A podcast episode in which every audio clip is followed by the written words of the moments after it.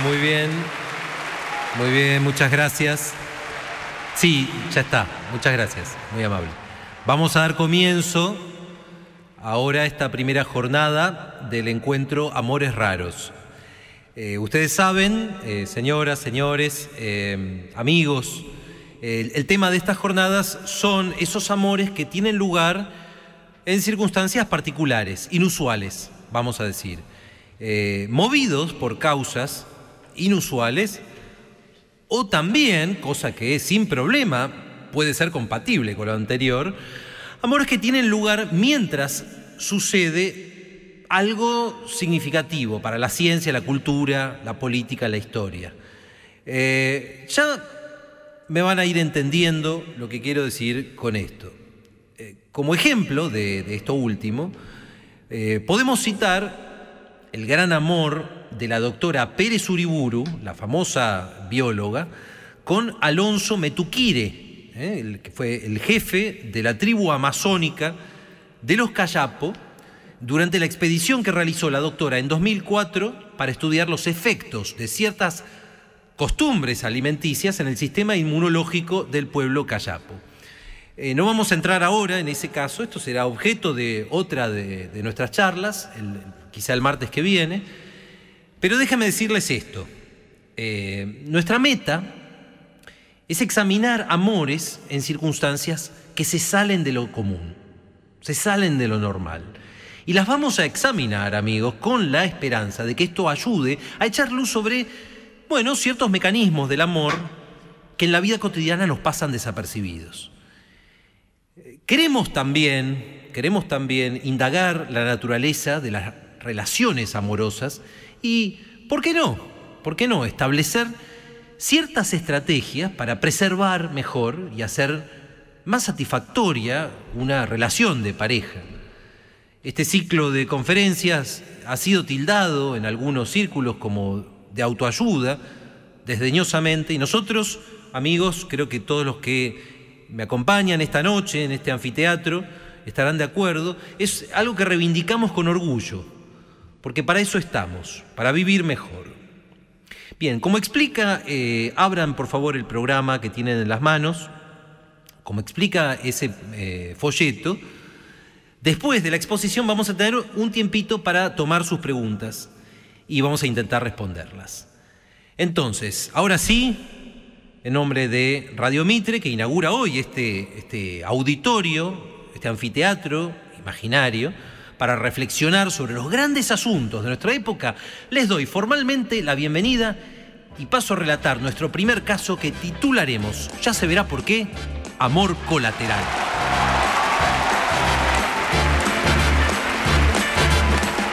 It's not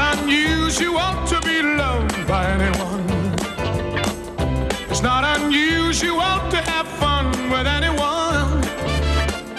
But when I see you hanging about Bien, amigos, la protagonista de nuestro primer caso, vamos a llamarla Luisa. Eh, Luisa se, se- encuentra en un momento difícil de su vida. Eh, tiene 44 años, acaba de separarse de su marido, a quien vamos a llamar Cristian, y a quien descubrió Luisa en una relación paralela, después de un matrimonio que duró siete años.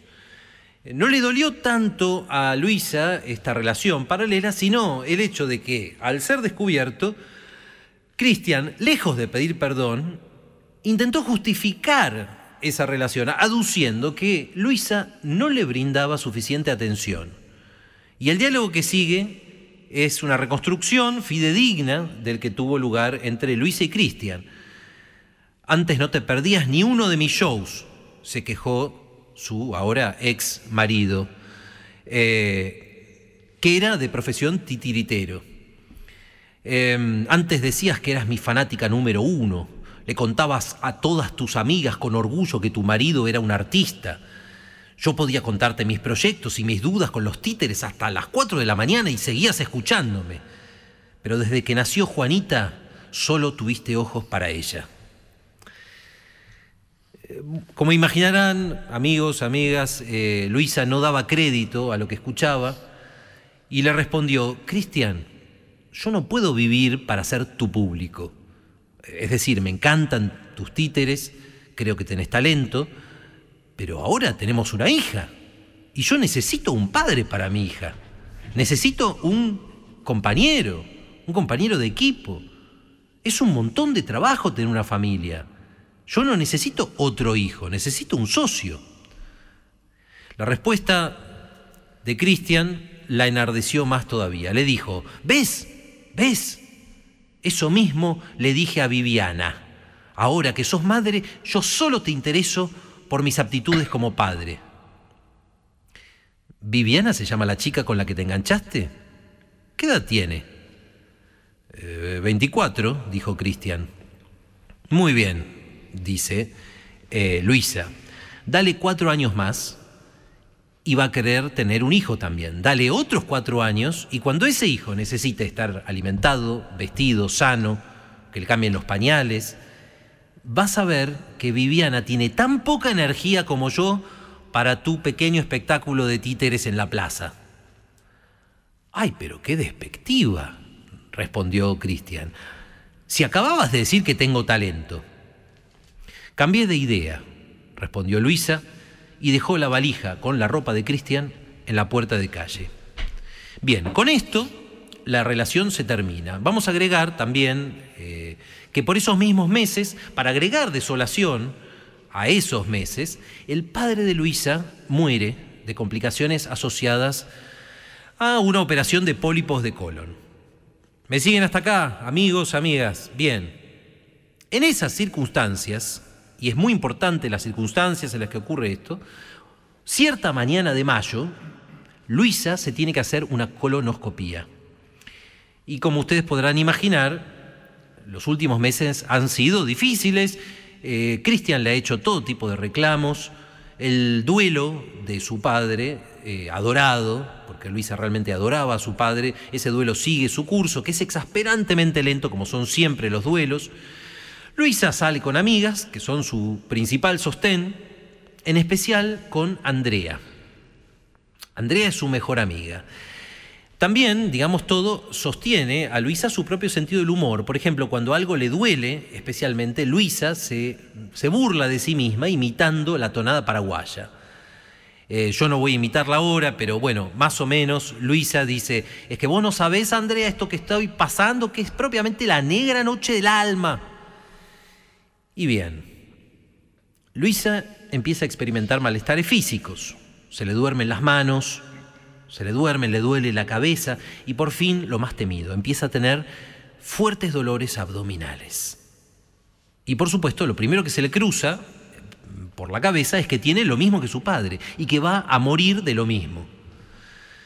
Aquí es donde interviene su amiga Andrea. Su hermano es médico gastroenterólogo y acepta hacerle una colonoscopía urgente. Luisa se tiende en la camilla, se deja aplicar la anestesia, y lo último que le parece oír mientras todo se apaga a su alrededor es una música que le gustaba a su padre.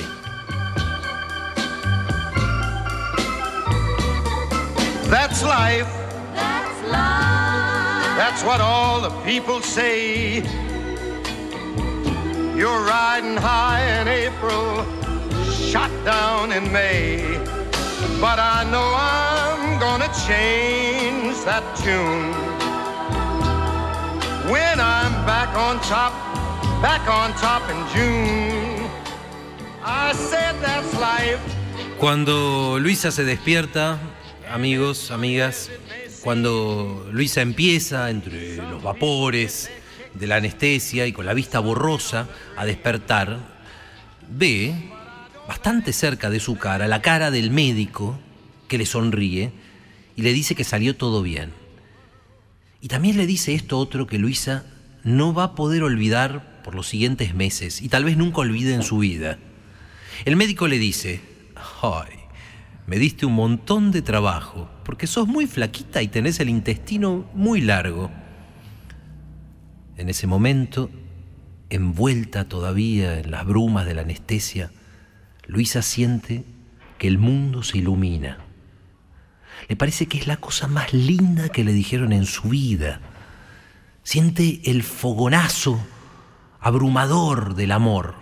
Siente que las nubes en el cielo se abren de golpe para dejar pasar la luz. Y siente que hay un clamor de trompetas, que hay un torrente de violines, que sus piernas se aflojan, aunque ya están flojas por la anestesia. Y siente que su corazón se acelera y en efecto el sensor que lleva puesto en el pecho hace que la máquina empiece a dar pitidos urgentes y siente esas mariposas en la panza que se asocian con el amor, con el amor y también con el ayuno obligatorio de 12 horas antes de una colonoscopía. Y le parece que la cara del médico está como rodeada de una aura divina, el aura de la belleza absoluta y de la perfección absoluta. En resumen, Luisa experimenta eso que los místicos compararon con el éxtasis religioso, ese sentimiento de cuya evocación viven los cantantes románticos y que intentan recrear, en general sin éxito, las publicidades de perfume. Luisa está enamorada. Pasan los días. Debería pasar ese enamoramiento junto con los efectos de la operación y la anestesia, pero no pasa. No desaparece y muy pronto Luisa tiene un segundo encuentro, este casual, con el médico gastroenterólogo. A la salida del shopping Alto Palermo lo encuentra conversando animadamente con un amigo. Apenas lo ve, Luisa siente que su corazón se desboca. No seas ridícula, se dice a sí misma. Sos adulta, sos madre, sos doctora en ciencias de la comunicación, máster en historia económica, tenés 44 años, no podés ponerte colorada porque ves a tu gastroenterólogo. No se te pueden aflojar así las piernas, no podés tartamudear así. Pero todo esto sucede y Luisa apenas puede articular unas pocas palabras en presencia del médico y se despide con apuro. Siente que encontró por fin al hombre de su vida, que nadie, jamás, nunca la entendió como él. Porque él la conoce, por dentro y por fuera. A veces Luisa repite bajito, como para sí misma, estas palabras inolvidables del médico. Me diste mucho trabajo porque sos muy flaquita y tenés un intestino muy largo. Si por lo menos su marido alguna vez la hubiera comprendido así. Es más, si lo hubiera hecho su padre. Durante los siguientes seis meses, cada vez que se cruza con el médico siente el mismo arrebato de amor, los mismos violines, las mismas nubes que se abren y dejan pasar la luz. Y lo cierto es que al cabo de esos seis meses, cuando el enamoramiento de Luisa empieza, por fin, a menguar, advierte también que los días han vuelto a ser un poco más luminosos. Luisa nota que duerme mejor de noche, que el mundo se sigue moviendo y que al final de su largo duelo oscuro empieza a ver, distante, pero aproximándose sin duda alguna, la salida del túnel y la luz del sol.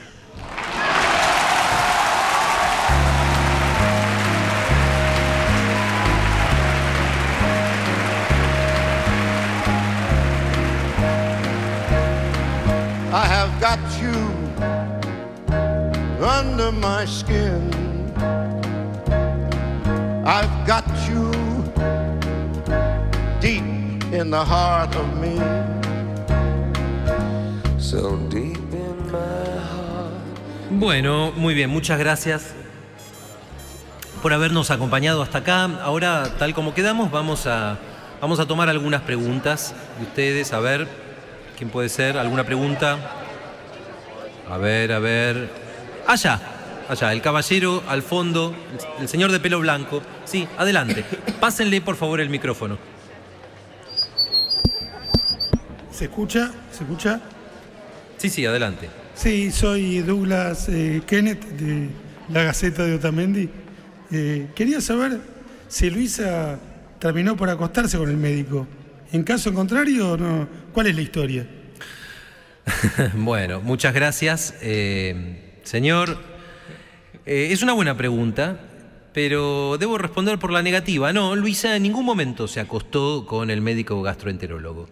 Es más, eh, por lo que sabemos, ni una sola vez eh, el médico notó, o bueno, pareció notar el amor de Luisa, el enamoramiento feroz que tuvo Luisa con él. Eh, y, y, por supuesto, Luisa ni una sola vez le confesó este amor, mucho menos le robó un beso, mucho menos lo invitó a cenar en su casa. O sea que en un sentido, señor, le puedo dar la razón, en esta historia no pasó nada.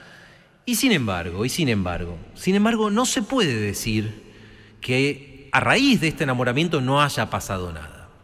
Claro, lo que pasa es que no sucedió entre Luisa y el médico, pero sí sucedió entre Luisa y otras personas, o entre Luisa y su propia vida.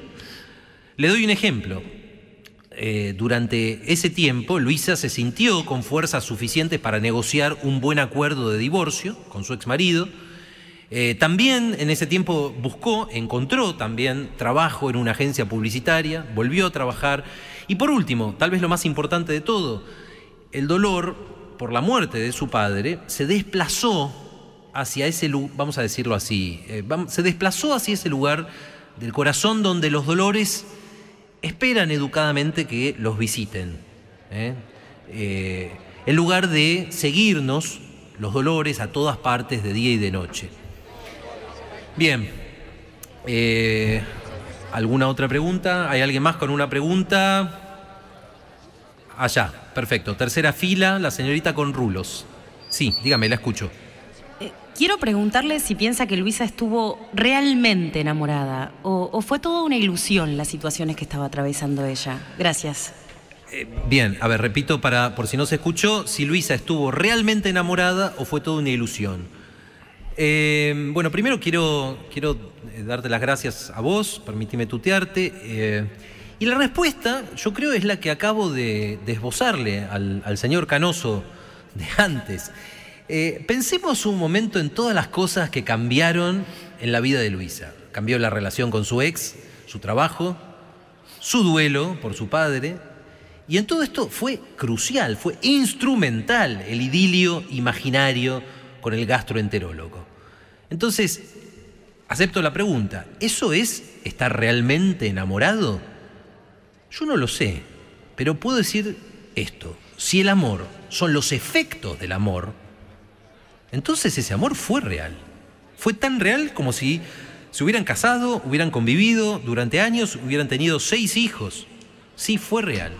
Esa es la respuesta. Eh, y bueno, vamos a ir ahora con la última pregunta de la noche, por favor. Sí, aquí. Señor. Aquí, aquí. Yo quiero preguntarle, y no me importa si el amor con el gastroenterólogo fue real o no, pero ¿cómo terminó? Muchas gracias. Efectivamente, buena pregunta. ¿Cómo terminó? Eh, eh, terminó como la mayoría de los amores. Terminó cuando apareció otro.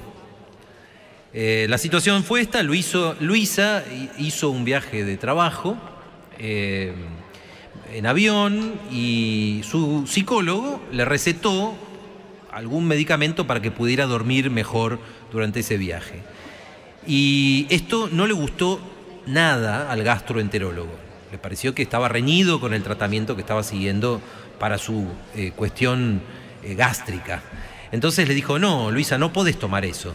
Y ella dijo, sí, pero quiero tomar eso. Es algo que siento que tengo que hacer. Tengo que tomar esto que me recetó mi psicólogo. Y entonces el gastroenterólogo le hizo una escena, le dijo, mira, Luisa, o le haces caso a tu gastroenterólogo o le haces caso a tu psicólogo. Las dos no pueden ser, es él o yo. Elegí. Y Luisa eligió al psicólogo. Y bueno, así empezó un romance nuevo, también imaginario, del cual el psicólogo tampoco jamás se enteró. En conclusión, amigos, antes de darles las buenas noches y dar por terminada esta primera, este primer encuentro, esta primera conferencia, recuerden que nos vemos el martes que viene, pero en conclusión, los seres humanos no son otra cosa que aquello en lo que creen. ¿Saben quién dijo estas palabras? Las dijo el escritor Anton Chekhov, que no por nada era médico. Muchas gracias, buenas noches y hasta la semana que viene.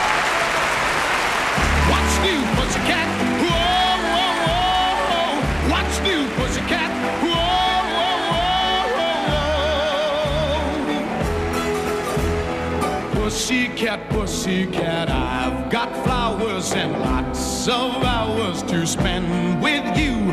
So go and powder your cute little pussycat nose. Pussycat, pussycat, I love you. Yes, I do. You and your pussycat nose. What's new, pussycat? Whoa, new, pussycat? Whoa, whoa, whoa. Pussycat, pussycat, you're so thrilling, and I'm so willing to care for you. So go and make up your big little pussycat eyes. Pussycat, pussycat, I love